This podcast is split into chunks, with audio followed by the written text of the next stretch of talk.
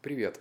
Я продолжаю развивать в себе новую полезную привычку озвучивания книг. Ну, точнее, озвучивания самых интересных и полезных вещей, которые я из нее вынес. Книга номер два – это «Хитмейкер. Наука о популярности». Э, да, эта книга казалась в раза 3-4 больше, чем предыдущая, но это не мешает ей быть ценной. Конечно же, когда я ее читал, мне иногда было скучновато. Все это дело связано с тем, что книга по большей степени затрагивает много разных примеров. Например, автор пытался рассказать историю на основе музыки, почему та или иная песня становилась суперхитом, а остальные, например, оставались неизвестными. Такие вещи, когда ты не музыкант, они, конечно же, слушаются в полухо и не очень хочется заострять на этом внимание. Но на что я точно заострил внимание, это, конечно же, примеры, связанные с бизнесом и с литературой. То есть, почему некоторые бизнес-проекты выстреливают и почему некоторые рассказы становятся мега популярными и продаются многомиллионными тиражами. Расскажу про примеры с бизнесами, которые я для себя точно выделил, и они прям меня удивляют по сей день. Пример, связанный с Тиндером и с Фейсбуком. Если ты не знаешь, что за компания Tinder, то, наверное, у тебя уже есть вторая половинка. А если ты не знаешь, что это сайт для знакомств. И по-моему, если не ошибаюсь, даже в России это приложение занимает одно из ведущих мест вообще. И в книге как раз-таки рассказывается модель, как эти приложения, в данном случае Facebook и Tinder рекламировались на старте. То есть до этого я, конечно же, слышал интересная история, что Facebook это просто та модель, которая изначально никак не планировалась в виде огромного и масштабного проекта. Она появилась просто в рамках колледжа. То есть Марк Цукенберг запустил у себя в колледже, там появились симпатичные девушки, потом там появились, конечно же, парни, и все это начало разрастаться в виде от одного колледжа к другому, и вот уже Facebook почти, я не знаю, сколько там, наверное, больше полутора миллиардов людей точно пользуются. Что касаемо Tinder, то я не очень вдавался в подробности, честно говоря, ни разу не видел книгу про эту историю, но модель продвижения – аналогичное с Фейсбуком. И, честно говоря, когда ты живешь в информационном поле и видишь рекламу в ВКонтакте, в Ютубе, то понимаешь, насколько неправильную модель продвижения выбрали эти компании. То есть реклама нацелена на всех. Это неправильная модель, потому что история Тиндера учит, как один из главных последователей Тиндера решил пойти своим путем. Эта женщина отправилась в колледж и обратилась к девушкам, группе девушек, и сказала примерно следующее. «Э, Девчули, прямо сегодня, через часика четыре, в моем приложении Tinder появятся симпатичные парни. И я вам рекомендую не терять время и прямо сейчас пойти и зарегистрироваться в Тиндере. В данном случае эта модель общения с самой главной целевой аудиторией подействовала, потому что э, в данном случае речь шла о симпатичных парнях, которые находились в том же самом колледже. А когда реклама, э, ну я говорю про Россию, выходит предположим, там, ВКонтакте и в Ютубе, и целевая аудитория просто разбросана по городам, то это получается стрельба по воробьям из пушки. И да, конечно, на подсознательном уровне я знал, что нужно идти прям к тем группкам людей, которые находятся рядом и, в принципе, знакомы между собой. Но вот почему-то этот пример наверняка укрепил у меня в голове вот эти вот вещи.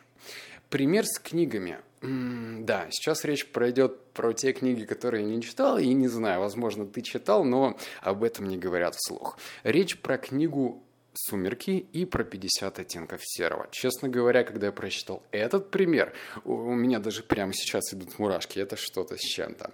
А, писательница «Сумерек» написала свое произведение, и оно, конечно же, стало мега популярным. В Америке есть один сайт, который что-то наподобие женского блога, и оно самое популярное в Америке, и там по большей степени сидят какие-то фанаты фанфиков, история о том, когда другие авторы переписывают историю, там, допустим, «Сумерек», то есть что-то меняет. Ну, я не знаю, как это прям точно объяснить, потому что я сам не являюсь посетителем этого сайта, но в рамках этого форума появилась женщина, у которой никнейм был «Белый дракон». или что-то типа такого. Эта женщина начала писать свой рассказ на тему «Сумерек», и таким образом, когда она начала практиковаться и писать свою историю, у этой женщины появились свои фанаты. А затем этой женщине сделали предложение соединить все рассказы, которые она написала, и выпустить в виде отдельной самостоятельной книги. Таким образом, фанат «Сумерек», как оказалось, в дальнейшем написала 50 оттенков серого. И 50 оттенков серого просто перепрыгнула «Сумерки» по э, количеству продаж книг, и это вау, это просто вау.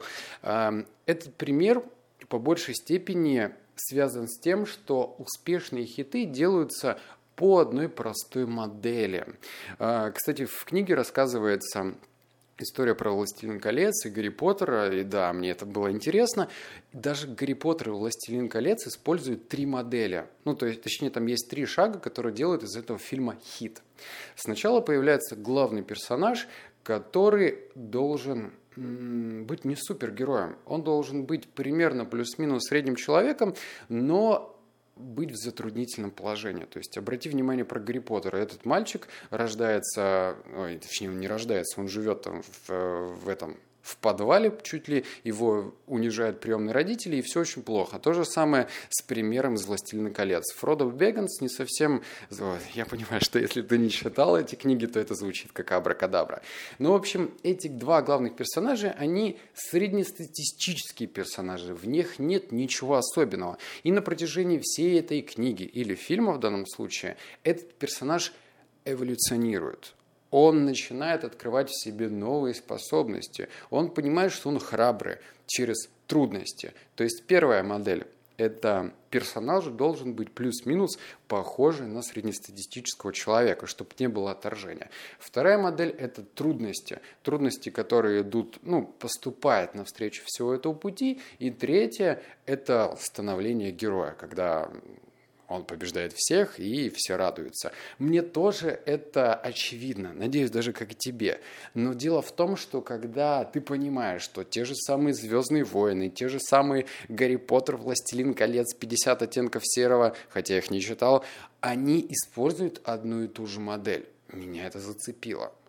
Касаемо музыки, да, я тоже выделил один момент – это все связано даже с живописью.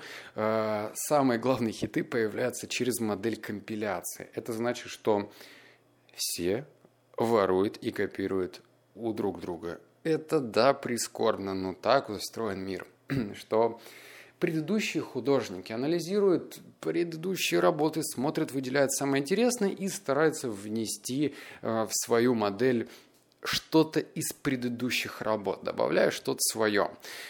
И да, я повторюсь, это немножечко грустновато, потому что никто шибко не стремится изобрести велосипед. Никто не хочет делать исключительно новые супер понятные вещи.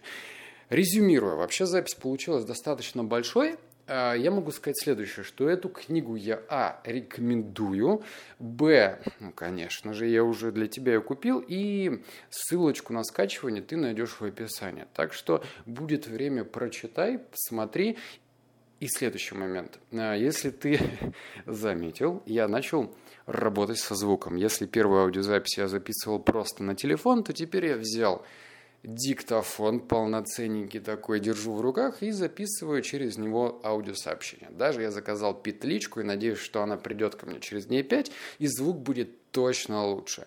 Так что, если ты заметил разницу в звуке, то напиши свою обратную связь. Э, как мне можно найти это ой, тыкнуть на канал с описанием и увидеть ссылочку. Там и напиши мне, стал ли звук лучше и нравится ли тебе этот подход, потому что, черт возьми, почему бы нет, нужно работать над качеством. Так что да, следующая книга, не знаю, появится, наверное, через недельку. Так что хорошего дня тебе.